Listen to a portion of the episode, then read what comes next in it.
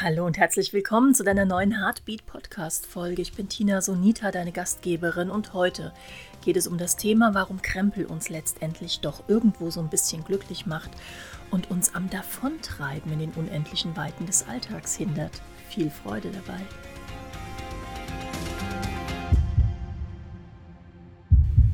Ja, ihr Lieben, heute geht es also darum, warum Krempel doch irgendwie ganz gut für uns ist, warum Objekte uns erden und ähm, ich werde euch ein paar kleine Geheimnisse über mich verraten, aber wir sind ja unter uns.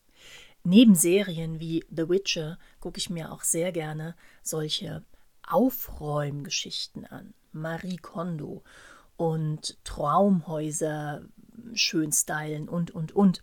Finde ich super klasse. Ich lese auch unglaublich viele Blogs und Artikel zu diesem Thema und stelle immer wieder fest, dieser Minimalismus, der überall gepredigt wird, ist gar nicht so die optimale Form für jeden von uns. Und warum das so ist und dass es dafür sogar psychologische Gründe gibt, sich eben nicht ständig zu minimieren, was die Besitztümer angeht, darum wird es in dieser Folge gehen. Chand Mihaly, ihr erinnert euch, der Forscher, der sich mit dem Flow beschäftigt hat, mit dem Geisteszustand, in dem wir jenseits von Raum und Zeit manchmal wirklich brillant gute Ideen entwickeln, hat einen Artikel, einen, einen, einen ähm, Report geschrieben, warum wir Dinge brauchen. Und er stellt in diesem Artikel, in diesem Report ganz klar, dass die Gegenstände im Prinzip eine Manifestation der Persönlichkeiten ihrer Eigentümer sind. Dass Gegenstände und Objekte, an denen wir sehr hängen, die wir vielleicht schon den 15. Umzug mit uns rumschleppen, ein Teil unserer Vergangenheit sind. Sie sind Erinnerungen an die Vergangenheit. Sie sind aber, und das finde ich unglaublich interessant, er schreibt, sie binden uns an die Gegenwart und sie sind Wegweiser für die Zukunft. Und jeder von euch, der schon mal einen Stein in der Hand hatte, den er an irgendeinem tollen Strandurlaub gesammelt hat und dann im Koffer mit nach Hause geschleppt hat, als ob der Koffer nicht schon schwer genug gewesen wäre, hat vielleicht dieses Empfinden gehabt, in dem Moment, wenn du den Stein in der Hand hast, bist du wieder an diesem Strand und, und gleichzeitig kommt dann der Wunsch auf, ach, da möchte ich wieder mal hin. Sowas in der Art möchte ich wieder mal erleben. Diese Besitze, Besitztümer, die wir haben, diese Objekte, die uns umgeben, zeigen uns auch unseren Standort, unser Hier und Jetzt. Es gab einmal einen Künstler, Michael Landy, der eine Performance gestartet hat. Er nannte es Breakdown und er hat in dieser Performance alle seine Besitztümer zerstört. Ich glaube, er hat 14 Tage dafür gebraucht. London, meine ich, wäre es gewesen. Über 7000 Dinge hat er alle zerstört. Also vom Eierbecher über Schmuck, über alles Mögliche und die, an denen er am meisten hing, ganz zuletzt. Und eines der Dinge, die er ganz zuletzt zerstört hat, war der Mantel von seinem Papa die Idee dahinter war, dass er ohne Besitztümer, ohne Objekte, die ihn umgeben, sich komplett neu erfinden wollte. Und er hat hinterher gesagt, sinngemäß, dass diesen Mantel von seinem Papa zu zerstören war, als ob er seinen Papa selber verstoßen würde. Die ganze Performance hat überhaupt nicht das gebracht, was er sich davon erhofft hat, nämlich sich neu erfinden zu können. Im Gegenteil, er hat gesagt, es war destruktiv und nihilistisch und die Kreativität ging total in den Keller. Über ein Jahr lang hat dieser Künstler überhaupt nichts mehr gemacht. Ich glaube, die Dinge, die uns umgeben, die Objekte, unsere Besitztümer, die, die Sachen, die, die wir einfach mit uns rumschleppen. Ich habe so, so ein kleines Bilderbuch, Unkräuter im Garten. Es ist noch in Sütterlin geschrieben. Keine Ahnung, wo das her ist. Ich schlepp's ständig mit mir rum. Diese Dinge geben unserem Dasein Struktur, Substanz und Emotionen. Nun gibt es Menschen, die einen Damm gegen die Realität errichten wollen. Und diese Menschen bezeichnet man umgangssprachlich als Messis, als Menschen, die unglaublich viel sammeln und horten, weil sie der Ansicht sind, sie können es irgendwann nochmal gebrauchen. Und ich hatte schon mit Menschen zu tun, die Dinge gehortet haben und habe immer wieder das Gefühl gehabt, das sind ganz sensible, ganz dünnhäutige, durchlässige Menschen, die durch diese Objekte wie einen Schutzwall um sich herum bauen.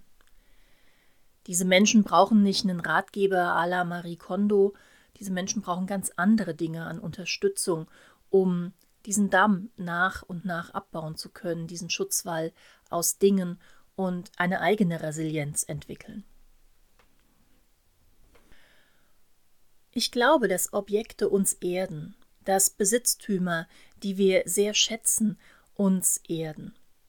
Ein britischer Anthropologe, Daniel Miller, hat einmal, ich glaube über ein Jahr hinweg, auch Menschen in London interviewt, es sind immer die Briten, merkt ihr gerade, und hat festgestellt, dass Menschen, die es sich erlauben, zu Objekten auch ein, ein Gefühl, eine Beziehung aufrechtzuerhalten, sagen, ja, ich mag diesen Krempel, ich trage den mit mir rum, weil auch wirklich Menschen waren, denen es leichter fiel, zu anderen Menschen Beziehungen aufrechtzuerhalten. Das hört sich vielleicht total paradox an, aber ich glaube, die absoluten Nihilisten, die wirklich den Minimalismus bis ins letzte Eck treiben, die haben den Sinn für ihre eigenen Grenzen irgendwann losgelassen.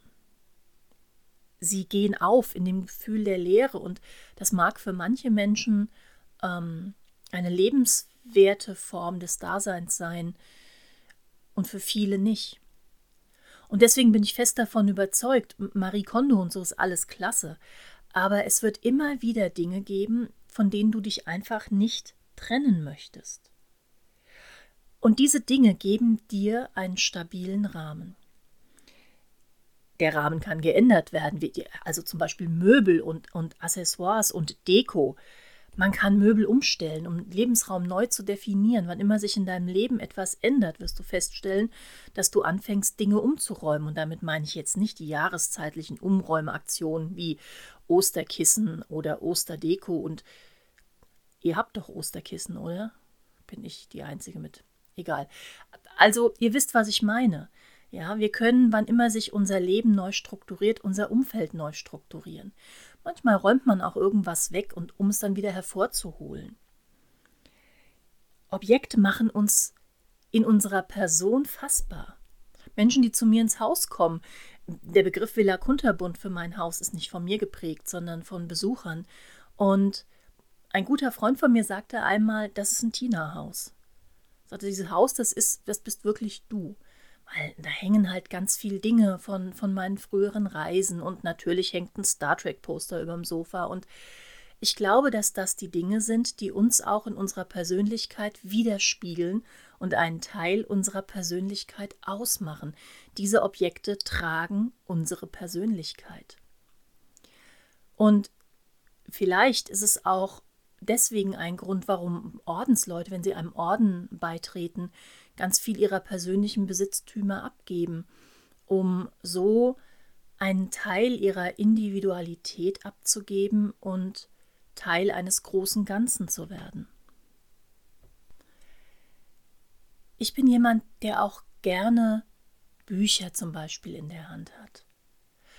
Und heute geht ganz viel digital und ich würde sagen, ich bin auch jemand, der so auf der digitalen Welle ganz gut surft. Hallo, ich rede gerade hier mit euch. Also eigentlich rede ich mit meinem Mikrofon und meinem Computer, aber ich habe das Gefühl, ich rede mit euch. Und dennoch, ein Buch anfassen, das einen vielleicht schon jahrzehntelang begleitet hat, dieses Gefühl, das Buch wieder aus dem Regal zu ziehen, da kommt kein E-Book-Reader dran. Eine Freundin von mir im Internat, die hat immer so wenn die Ferien rum waren, eine große, so eine, so eine Lackkiste mitgebracht. Und in der Lackkiste waren ganz viele kleine andere Lackkästchen. Und diese Lackkiste ist von ihrer Oma gefüllt worden. In den Ferien ist die Lackkiste immer zu Oma gegangen. Und die Oma hat in jedes kleine dieser Lackkästchen, was in der großen Kiste war, eine Kleinigkeit reingegeben, was Süßes, da war auch mal ein 10-Markschein drin. Und diese Lackkiste hat meine Freundin wahrscheinlich immer noch. Es ist einfach etwas, was mit Erinnerung verbunden ist und was auch mit Tradition verbunden ist. An unserem Weihnachtsbaum hängt immer ein winzig kleines blaues Osterei. Und ich kann mich entsinnen, als dieses Osterei mal irgendwie verschwunden war.